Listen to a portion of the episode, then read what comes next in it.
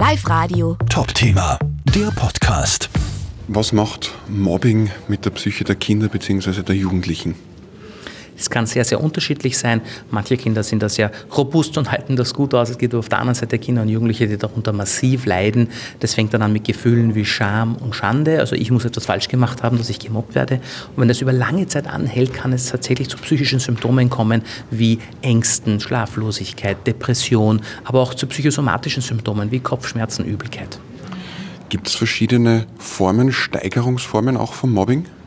Ja, das definitiv. Das gab es vorher auch schon in der Offline-Welt, aber auch in der Online-Welt. Das hängt davon ab, wie lange hält dieser Zustand an? Ist es, sind es nur ein paar Kommentare, die mal kommen, negative Kommentare, oder ist es etwas, das quasi anhaltend ist, wo ich also äh, über, eine, über viele Monate Opfer ein und derselben Gruppe bin? Äh, das ist sicherlich, wirkt es sich sehr erschwerend aus. Äh, also es ist einerseits diese Konstanz des Mobbings, das sehr belastend ist, und auf der anderen Seite schon auch, ob ich die Personen persönlich kenne oder nicht. Also wenn quasi eine ganze Schule sich quasi gegen mich vereint und, und ich die Personen auch in, im echten Leben kenne, und, und ständig im Internet drangsaliert werde, dann wirkt sich das stärker aus, weil ich auch in der Offline-Welt, wenn ich in der Klasse sitze, mich gemobbt fühle. Sie haben davon gesprochen, Opfer werden oft auch dann zu Tätern. Warum ist das so? Grundsätzlich kennen wir beim Thema Gewalt, auch unabhängig vom Internet, das Thema Täter-Opfer-Umkehr. Warum? Wenn ich Opfer bin von Gewalt, egal welcher Form, auch Online-Gewalt, dann fühle ich mich sehr hilflos. Äh, und diese Hilflosigkeit ist ein schwer zu ertragendes Gefühl. Und leider ist eine Möglichkeit, aus dieser Hilflosigkeit rauszukommen, selber zu Täter oder Täterin zu werden. Das heißt, wir sehen das gerade bei den Jugendlichen.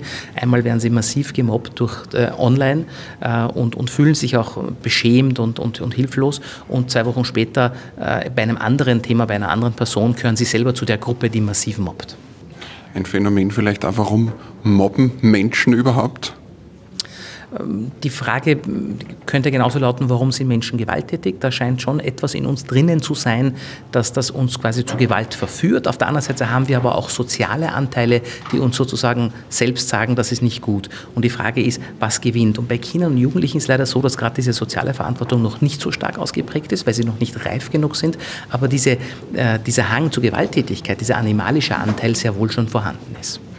Jetzt, wenn man draufkommt, das eigene Kind wird gemobbt oder im, im, eigenen Umfeld wird jemand gemobbt, was kann man da als Elternteil oder auch als Lehrerin, als Lehrer tun? Also das Allerwichtigste ist einmal das Thema ansprechen. Wirklich das Thema offen ansprechen, auf den Tisch bringen und zwar wertschätzend ansprechen. Möglichst wertschätzend, damit das Opfer sich nicht schämt, aber auch der Täter sich möglichst nicht schämt. Weil der Täter, wenn er sich sehr schämt, ist auch nicht bereit, darüber zu reden. Genauso beim Opfer. Das heißt, das Thema wertschätzend einmal auf den Tisch zu bringen äh, und, und bereit sein, darüber grundsätzlich ernsthaft zu diskutieren und zu reden und dann aber auch wertschätzend lästig bleiben. Es kann sein, dass man beim ersten Mal, wenn man das Thema anspricht, dass da nicht viel kommt von jungen Menschen, die sagen, nein, nein, passt schon, ist alles in Ordnung Ordnung, aber man muss immer wieder dranbleiben und lästig bleiben. Wie könnte ganz praktisch so ein Setting ausschauen, so ein, so ein Thema wertschätzend anzusprechen? Also ein wertschätzendes, wertschätzendes, Klima muss ja vorher schon da sein. Also es muss quasi vorher eine, eine, ein, Klima da sein, sowohl zu Hause mit den Eltern wie auch in der Schule, zum Beispiel bei, bei, bei Lehrern, Lehrerinnen, da muss ein, ein, Klima sein, wo die Kinder von sich aus schon wissen, wenn ich ein Problem habe, kann ich das ansprechen und das wird dann auch gut aufgenommen. Dieses Klima muss ich vorher schon schaffen. Und wenn ich so ein Klima habe, so ein offenes, gesprächsbereites Klima, dann kann ich schon oder soll ich auch als erwachsene Person immer wieder mal nachfragen, wie geht's da, hast du Schwierigkeiten, wie geht's dir da, wie geht's dir dort, wie geht's dir in der Schule, wie geht's dir im Internet? Diese Frage, wie geht's dir im Internet, diese Frage sind wir noch nicht gewöhnt. Ne? Alle Eltern fragen, wie war es in der Schule heute, kaum Eltern fragen, was hast du heute auf TikTok erlebt. Live Radio. Top Thema, der Podcast.